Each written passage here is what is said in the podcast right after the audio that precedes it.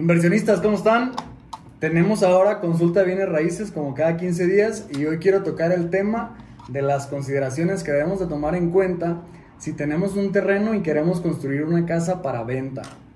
Cómo calcular cuánto me va a costar, cómo saber en cuánto puedo vender y cómo saber si me conviene. Primero vamos a analizar, analizar cinco casas alrededor, del mismo tamaño que mi terreno. Si aún no tienen un terreno, casi al final van a saber si les conviene comprar uno o no. Primero, tienen que hacer una comparativa de costos y una comparativa de beneficios. La comparativa de costos es, buscan cinco casas alrededor y por cada una tienen que dividir el costo total de la casa entre los metros cuadrados totales que están construidos, no entre los metros cuadrados de terreno los metros cuadrados totales de construcción. Si la casa tiene tres pisos, pues la suma del total construido en los tres niveles. Por ejemplo, supongamos que investigamos una casa que cuesta 4 millones y tiene de construcción 200 metros cuadrados. Dividimos los 4 millones entre 200 y nos va a dar 20 mil pesos. Esto quiere decir que la casa cuesta 20 mil pesos el metro cuadrado. ¿ok? Siguiendo este ejemplo, te vas a encontrar con que una casa cuesta 18 mil pesos el metro cuadrado, otra casa cuesta 21 mil pesos el metro cuadrado, otra casa cuesta 17 mil pesos el metro cuadrado. Y el dato que obtenemos aquí en este ejemplo es que tu casa se va a poder vender en un promedio de 19 mil pesos el metro cuadrado según el mercado. Una casa mucho más cara se va a tardar un buen en venderse y una casa mucho más barata no va a ser negocio. Si le metiste acabados más bajos que la zona, pues nadie que quiera cambiarse ahí va a querer vivir ahí.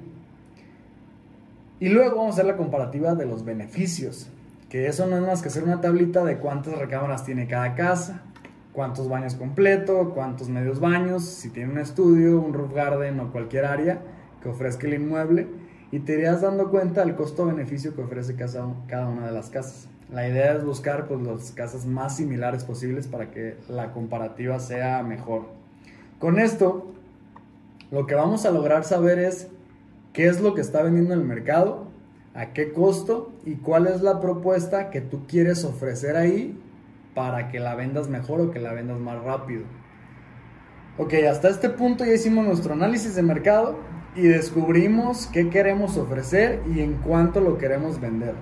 Ahora vamos a hacer un cálculo de ganancias residuales. ¿Cómo es esto? Supongamos que nuestra casa va a tener esos 200 metros y queremos venderla en esos 4 millones. Ya hicimos nuestro estudio y esos son los metros que necesitamos y eso es en lo que la queremos vender. Entonces vamos a apuntar los 4 millones y le vamos a restar lo que cuesta actualmente el terreno.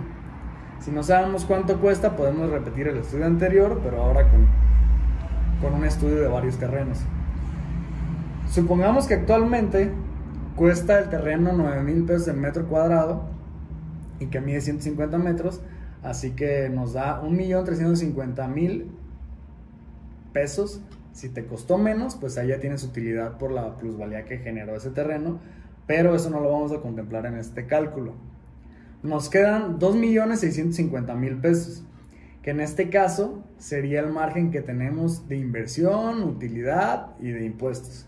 Aquí tienes que decidir cuánta utilidad tú planeas ganar, que suele ser un 25% nos dan 662 mil pesos de utilidad, 662 mil 500 pesos de utilidad.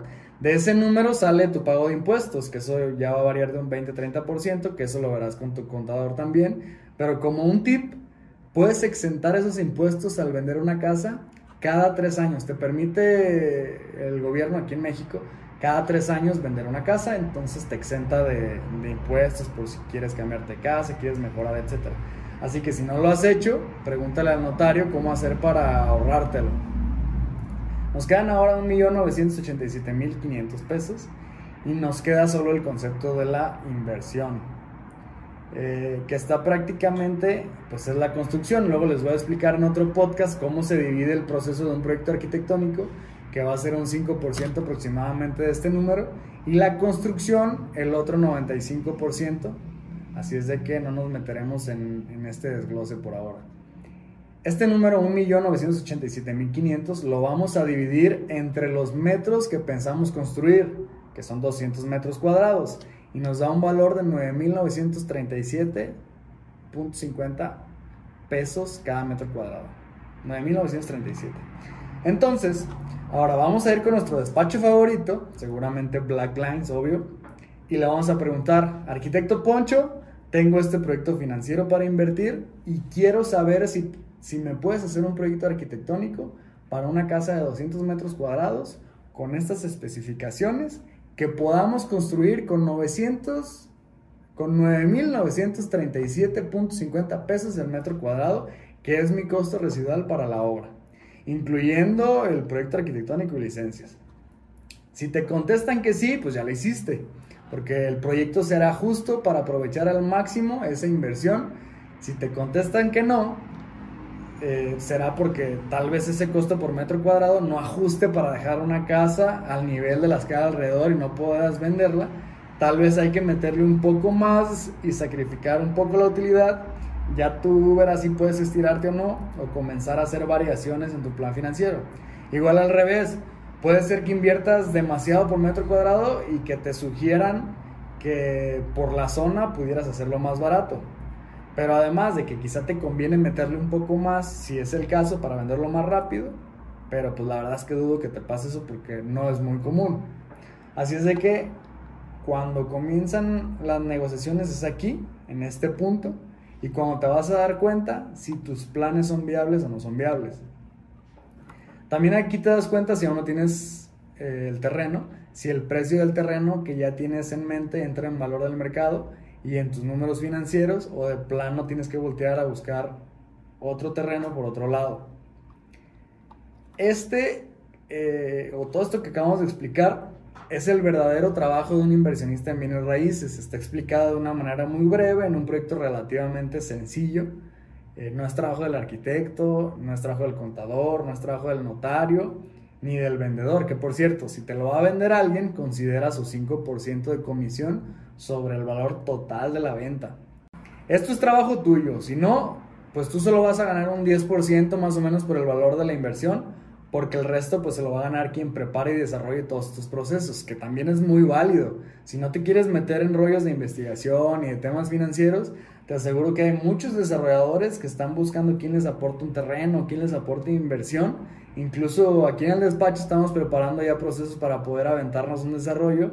Así es de que si tienes algo que aportar, eh, pues con gusto házmelo saber y vemos qué podemos hacer para comenzar a invertir en bienes raíces. Ojalá te haya sido muy útil esta información. Recuerda, aquí está mi contacto para echar una platicada. Eh, Instagram es la red social que más uso. Estoy como Alfonso Sánchez-BL. Y pues esperen el próximo podcast que está buenísimo y más si están en áreas del sector inmobiliario. Vienen unos muy buenos. Estamos en contacto en un próximo podcast.